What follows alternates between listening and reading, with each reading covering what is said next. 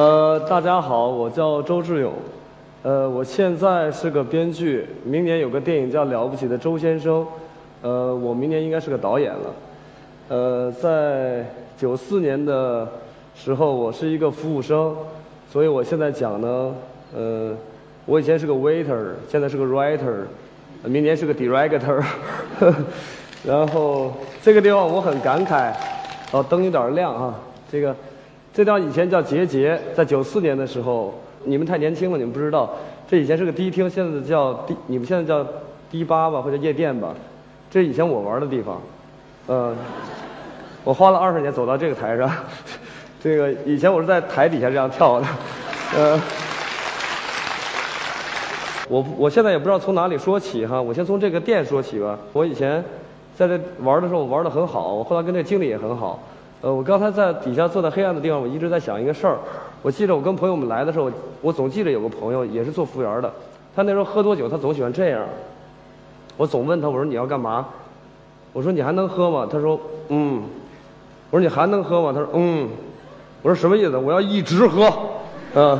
后来我我我现在经常喝多了，我就总这样。呃，我是一个山东人，但是呃，我长在浙江，所以阿拉耶斯宁波宁。我是因为从小父母是当兵的，所以他们去了很多外地。我又在军队大院长大，所以我懂了很多很多的方言。后来回到济南，我那时候是一口特别标准的普通话。呃，回到山东济南，呃，我是在山东济南的十六中，是个名校。这里头如果有济南人会知道哈，这个前两天刚有个百年名校，就是这校庆，他们那校长还挺挺挺挺挺夸张的，请我回去了。我作为名流哈，这个这个这个这个这个这个这个。但是我小的时候是学习成绩就是就不太好，但我作文特别好。然后呢，老师说的一个最简单道理说，呃，从呃济南市的十六中，如果学习成绩好的就翻左边的墙，去实验室高中；如果学习成绩不好的就翻右边的墙，去第五职业中专。嗯，后来呢，我两边都没翻，我翻了后墙，我我去那个济南市最烂的学校，呃，我这不能说哈，这不能说最烂，这这个。呃，叫三职专。后来我去学这个酒店服务去了。我为什么要去那个学校呢？因为我是从最最好的初中去了那个最烂的，不不，就是一个职业中专。可我在那个学校变成最好的学生，你知道，第一名的，就是。呃，但是我在那个学校里只只学了一年，学了一年为什么？因为。他们都太太喜欢我的那些痞子们，就是他们觉得终于来了个就是叫什么读书多的孩子，就居然会堕落到这儿，他们也很开心，就是拉平了，大家都拉平了。然后拉平，他们就开始带着我打架，带着我学会抽烟，带着我北京话叫泡妞，我们济南话叫倒菜，就倒个菜。呃，九四年我就来了北京当了服务员了，呃，很顺利。呃，就是因为在面试的时候像这一样，就是这样面试的时候呢，他们需要像牲口一样看你的牙。因为大多数都会亮下牙，但我亮了上牙。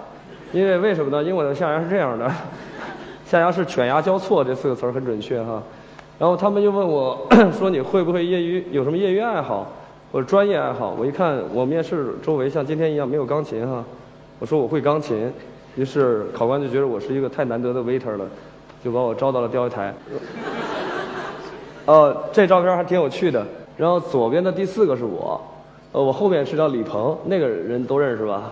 啊，这个蹲着的还是我，那个后面的叫刘华清，是呃国家副主席，好像是。呃，那个画后头的画叫潘天寿的画，如果学画画的人知道，是一个很我国很大的大家。可是有有些孩子，包括我在内，很操蛋，我们在那个墨迹里头都添了我们的名字，这个，这个这个是完全毁坏国宝。那年我太不懂事儿了。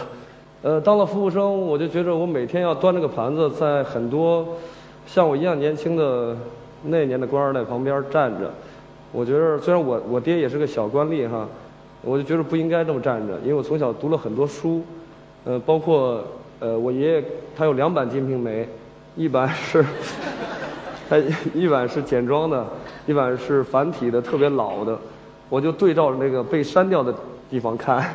然后 那个长了很多知识，那个后来我现在基本上就是尽量看全版，所有的哈，然后呃就在想当个服务员不是我未来的那个那个未来，因为当服务员可能英国管家会是白头发，然后特别有绅士丰富风度哈，但我我我想不到我的七十岁是什么样子，我总在想，我那年只有十七岁，后来我就想了个方法去考大学吧，就去考人民大学的自考。这个自考是人类发明的太酷的东西了，就是你要自学考试，就自己跟书本去啃。我后来算了算账，他一年才能过一科吧。我后来发现那么多科，我要过下来，我应该到七十岁了。我就想，还不如 别学这个了。后来在北京街头，九九五年的北京街头遇到了一个。就是遇到了很好的一个一个一个一个朋友，呃，他觉得我还长得挺帅，那时候哈，就是就带带我走过长安街，去了中央戏剧学院，哇，那时候爬满了爬山虎，还有很多现在叫艺术青年哈，或者叫愤青，他们就躺在那个有爬山虎的墙上，然后我觉得他们好自由啊，就那是我第一次看到自由，我平时都是这样的，这边有个领花儿，然后黑色的西装，白色的衬衣，呃，然后会每天这样站着。呃，很标准吧？是不是？嗯，嗯，然后，呃，这样站着的，但是我突然又想起来一个细节，就是，呃，我们这样的服装，呃，我是经常会把这里剪掉的，这个只留一个坎儿尖在里头，这个衬衣都要自己洗，所以我只想洗领子，所以这个就是每天有一天就很尴尬，呃，陪女朋友去一个很高档的，在王府地下一层去买衣服的时候。他非得让我试那个西装，我说哎别试了，但没想到那个西装脱下来是个坎肩，这是还有一个领结，你知道吗？这个这个是太荒唐的事情了。现在是个现在讲是个笑料，但当时是一个自卑，就觉得在那么亮的地方，像今天一样亮的地方，你觉得哇我怎么会被脱光了衣服在那里？但但是当时的小聪明被人看到了，然后就是在钓鱼台待了几年，然后就开始考试。那时候有个中戏有很多这样的师哥。他们的话经常是很有艺术性的，因为我有很多钱那时候我做服务员，我很多小费。我请中戏那些穷的师哥们吃饭，他们说：“志勇，我跟你说哈，你身上除了红细胞和白细胞之外，剩下都是艺术细胞。”然后他说完这个事儿，我就信了。其实信了以后我就，我真信了，真信了。然后就这样就开始就是去考试，考试我就先考表演系，但表演系呢，就是我我长期。因为长期在钓鱼台就是这样的，所以那个考官问我把手拿开的时候，我就回到了我山东做小痞子的时候，我就说，然后我我就说老师我要读我的海燕，他说你出去吧，然后表演系就错过了，后来又来到了这个导演系的门槛儿，后来导演系第一是也是表演系，也是考表演，我快速的总结了前头的表演的失误，然后我不再那个这样了，我就是尽量这样。然后也读了海燕，后来好像初试就过了，初试就过了。但是，呃，他们要考一个叫看一个电影，写一个导演阐述。那个电影叫《火线追击令》，是呃梅格瑞安和丹泽尔华盛顿演的。我觉得其他考导演系的人们都花了很多年，所以他们知道这个怎么写这个导演阐述，是运用镜头，然后表演的控制。可我当时是完全是个 waiter 来的，我完全不知道。我只回想起我在初中或小学的时候，老师教的那个叫什么观后观后读后感。我说这个电影太好看了呀，特别打的特别激烈，就是，但是我要凑齐那一千五百字就很辛苦，不停的说那个枪用的很好，呃，后来老师也放弃了我这种浑身都是艺术细胞的人，然后，呃，后来我又问还有什么戏，他说还有个戏剧文学系和，呃，舞台舞美嘛，好像美术那边的戏，我当时就想去猜个硬硬币，先考哪个好考，然后后来就考了戏剧文学系，呃，戏剧文学系在我娘的翻译里头是。他到今天也认为，他说，呃，山东人管孩子都要加个老字儿，他管我叫老勇。他老勇哎，你撒个谎就能挣这么多钱？你们听得懂吗？就是做编剧的是撒谎的人，是其实不是撒谎，是我收集了很多人的故事，靠我的总结给到另外的一帮人看。呃，包括你们刚才看的那个俞敏洪，我没见过的，我也没上过新东方，到今天为止哈，再来一遍，就 再来一遍。然后徐小平先生和王贤我也都没见过，新东方我也没去过。我觉得我有个道理，就是说，如果你看了《红楼梦》，就没必要请曹雪芹喝酒吧，要不太危险哈。然后就是呃，所以我娘就一直认为我做编剧在撒谎。呃，这个撒谎的能力是一个天赋，我从小好像就很擅长。就是就是我记得我们班小学的时候，他们老师要求写家里最可爱的小动物。然后我就完了，因为我我跟我爷爷一块儿过，我爷爷是个老中医，呃，家里不养狗，然后也不养猫，也不养鱼，然后他只养我，然后我就想怎么办呢？呃，我一我一看我们班里像像一样的，我们班也是黑压压的一片人，因为是个很牛逼的小学，所以我们班有三十多条狗，然后有二十多条猫，然后我就完蛋了，我说我打不过这三十个狗和二十条猫，我就自己编了一个我最可爱的小白鼠，然后我就在那编造这个小白鼠，它是怎么遇到它的，然后没想到获得了全年级的第一名，呃，第一名啊，然后。但是恶果是什么？撒谎是要付出代价的。虽然你拿到了荣誉，但是同学们都想来看你的小白鼠，然后，然后，但是你要继续把这个谎弥补下去。然后呢，就是到门口说：“哎，嘘声音小一点，声音小一点。”然后呢，我说我先进去，我就先推门进去，然后在屋里佯装跟小白鼠搏斗将近有一分半钟，小白鼠仓皇逃窜，然后出来我一脸沮丧。我说你看看，你来的人太多了，这小白鼠跑了呀，怎么办呢？好，这个谎终于抹过去了。然后刚才我也讲到，我在面试的过程里头，我总是去呃把那些我不擅长的东西都弥补掉。呃，包括我在中戏这个两年的时光里头，我也被别人骗。就像那个师哥后来上了学又骗了我一次。呃，我们一块儿看一个世界伟大级大师级导演的电影，是录像带那时候。那个录像带呢，你看的时候呢。它从彩色呢，突然就慢慢的变成黑白了，你知道吗？其实变成黑白，那个师哥就在旁边说：“志勇，看见没有？你看那大师处理的，从黑白世界直接到灰暗，你知道吗？哎呀，大师太牛逼了！”他说完了以后呢，我就信了，我一直在记。后来过了一年，盗版 VCD 来了，我就买了一张那个碟。后来发现全是彩色的，其实回想起那个夏天只是掉词了，就那个磁带掉词了这段时间。后来我再我再也不迷信权威了。就是我就努力把自己当做一个权威啊，这是我挑的我自己的一张照片。我圈里的朋友管我叫小跑，小跑的原因是因为在上学的时候老师问我要干什么，我说将来就想拿一个大专文凭，然后去港澳中心做一个大堂副理。那他就觉得很伤心，他就也不是伤心吧，就觉得很失望，怎么这种孩子都能混进中戏呢？呃，但是我到今天我还在干这行，那老师不见了，就是生活很荒诞。呃，所以呢，我这个名字就在奔往牛逼的路上一路小跑，不散步也不狂奔。是这个意思，呃，这嗯，因为以前的时候总是写喜剧的嘛，写喜剧的时候总遭遇那种特尴尬的时光，就跟人喝酒的时候，总总是遇到人说：“哎，给我讲个笑话。”我说：“我是写喜剧的，不是一个，不是个卖笑的。”但但但是我发现要跟很多人讲幽默是个很关键的事情。呃，我在不在这么亮的地方，其实还是挺有幽默感的，呃。呃，我后来呃中戏毕业了以后，这段时间其实在做枪手。呃，枪手是一个特别酷的职业，就是枪手是一个在呃就是著名的编剧在光下，枪手们是在黑暗的地方，然后所有的戏都是其实他们在写的，然后可他们拿的钱是他们的十分之一，然后呃还不会有署名，然后呢就是做了很多这种幕后的事情。呃，这些枪手都是我觉得所有要做编剧的人都是他们的必经之路。呃，因为我觉得必经之路是什么？就是你必须要走过的路，呃，你没有别的路径可走的路，就叫必经之路。呃，就像我，呃，我我觉得做枪手是我的人生必经之路。就是那时候挣了很多钱的原因是，我写的又快又好，因为很便宜。师哥们，就是那个叫艺术家的师哥们，他们去写戏的时候，那年呢，在十几年，他们已经要到一万块了。我就去跟老板讲，我说我要五千，啊，老板说你没写过，我说那就两千。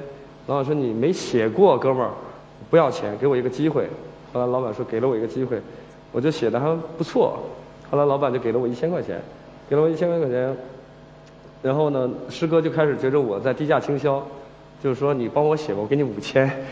就是我我其实搞搞那个做枪手的时候，就一直在呃做低价倾销的事情，呃，包括到今天呃为止，因为好像因为财富的安全感对我来说今天解决了，呃，身份的安全感对我来说也解决了。呃，但我不知道未来，我还想，我我我这个人生是一个很喜欢好奇的人，呃，我喜喜欢人生尽量不要被控制，就是我今天做到一定的事情，我就想，比如我今年是一个很优秀的编剧吧，然后明年我想去做导演了，那我明年可能是被大家吐槽或者是辱骂最多的那个导演，我觉得这个挺刺激的，我觉得刺激是个很酷的东西，就是不能总被人鼓掌，嗯，然后呢，被人就那样的时候还还挺挺棒的。这是零六年，啊，零六年我那年整三十岁，呃，三十岁那时候是刚做完那个《疯狂石头》，然后再想那个做什么其他的电影，呃，其实编剧的生活，我想解释一下，编剧的生活就是这样的，就是在一个特别呃贴满了所有的乱七八糟的字儿和故事，然后得无数的人来讲，给你讲那些那些故事，然后帮到你去总结，然后呃，我觉得到今天为止，我觉得写剧本就是一个呃对别人撒谎、对自己真诚的过程。呃，编电影剧本其实对来我来说就是一个撒谎的过程，但我对我自己的内心很真实。呃，就是我一路从一个呃。从济南来来也好，还是从农村淄博环台县来也好，呃，那个那个台词上，孙红雷帮我说过，在决战上马镇里说你是哪儿的？我是上环台县上马镇的。他说你是哪个镇的？我是上马镇。你是什么镇？上马镇，就是我是环台县的人，从小在农村长大。呃，这一路上到今天为止，基本上是靠我最喜欢的一个词儿叫虚荣心。我很热爱我的虚荣心到今天。虚荣心是，我还把它放到明年那个电影的台词里面叫。男人奋斗的唯一动力是你的虚荣心，但请合理使用。嗯，就是哎，这个好像也应该有掌声的哈。就是长期做编剧呢，总会遇到很多不同的导演，导演会跟你讲说，你写这个戏我拍不了，我我就很郁闷，我说为什么拍不了？他说我就是拍不了，要不你来拍啊？那就这句话就对我很刺激，那我说我自己来干吧。呃，这我做导演了啊，啊，这是了不起的周先生。呃，明年有一个电影叫《了不起的周先生》，呃，不知道什么时候会上，因为现在还在剪。后来我做了这个导演以后，发现哦，导演他们说的对，就是我写的可能我不为了想象力，为了尊重想象力，我就没尊重现实。比如我说要把机场炸掉或什么之类的这种事情，就哎不要转五百次啊，不要转就是呃，他就在成本上核算的时候他就没法拍，所以我当时听不懂他这个经济学的问题。其实做导演有时候跟经济学有很大的关系。后来我自己去做导演的时候。呃呃，一开始像在台下一样，不就那点事儿吗。后来上来以后，就那个导演会有一把椅子哈，呃，尤其中国人很尊重这个导演的位子。那我第一天做的时候，我也很尊重那位，我坐在那儿就就像抓住一个救生圈一样，完全不敢动。然后呢，说导演说可不可以开，就是那个可不把卤猪也切完了，就可不可以开机了？我说开，我都不知道为什么说开，大家就开机了。后来那个演员演完了第一条以后，所有的人马都会冲过来问导演说：“哎，导演，我拍我演的怎么样？”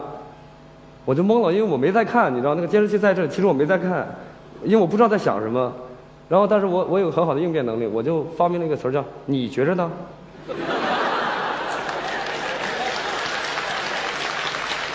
人都是这样的，人因为他的逻辑冲过来是等待你的，突然你反问他的时候，他会要准备，然后他就自己检讨一下，对我觉得我还有很多问题，我再来一条吧。然后这时候摄影也会跑过来说：“嗨，导演，我刚才那个机机器的运动怎么样呢？”你觉得呢？然后呢，就是这，但是这个你觉得不能用时间太长，用了两到三天以后，就是大家都反问我了，因为你觉得呢，导演？这个你要必须面对了，必须面对的时候，你只能凑齐你所有的经验。后来那些经验也不能支撑你坐在这个位子上，所以我就后来把那个位子就摆在那里，当做一个展示品，我就不坐在那，我就一直跑来跑去，跑来跑去。我遇到所有我不懂的黑暗的地方，我就直接问，我说：“亲爱的朋友，摄影，我不懂怎么拍了，你能帮到我吗？”呃，亲爱的演员，你不要告诉我，一个导演应该是做指导表演的工作，但是我我实在不懂如何指导你的表演，你能告诉我吗？就是我突然发现，就是你你不叫不耻下问，就是就是应该问，就是不要尊重那个位子，应该尊重你的想象力。后来我们剧组就变成了一个特别酷的剧组，就是所有人好像都是导演，所所有的人都是很很开心的。后来，所以我们命名那个名字叫了不起的周先生，然后呢，希望有有了不起的周先生二三四五的。这么下去，哎，你们有没有要提问我的或什么之类的？我觉得那样会好一点吧。反正你们举手我也看不见，你大声喊我就行了。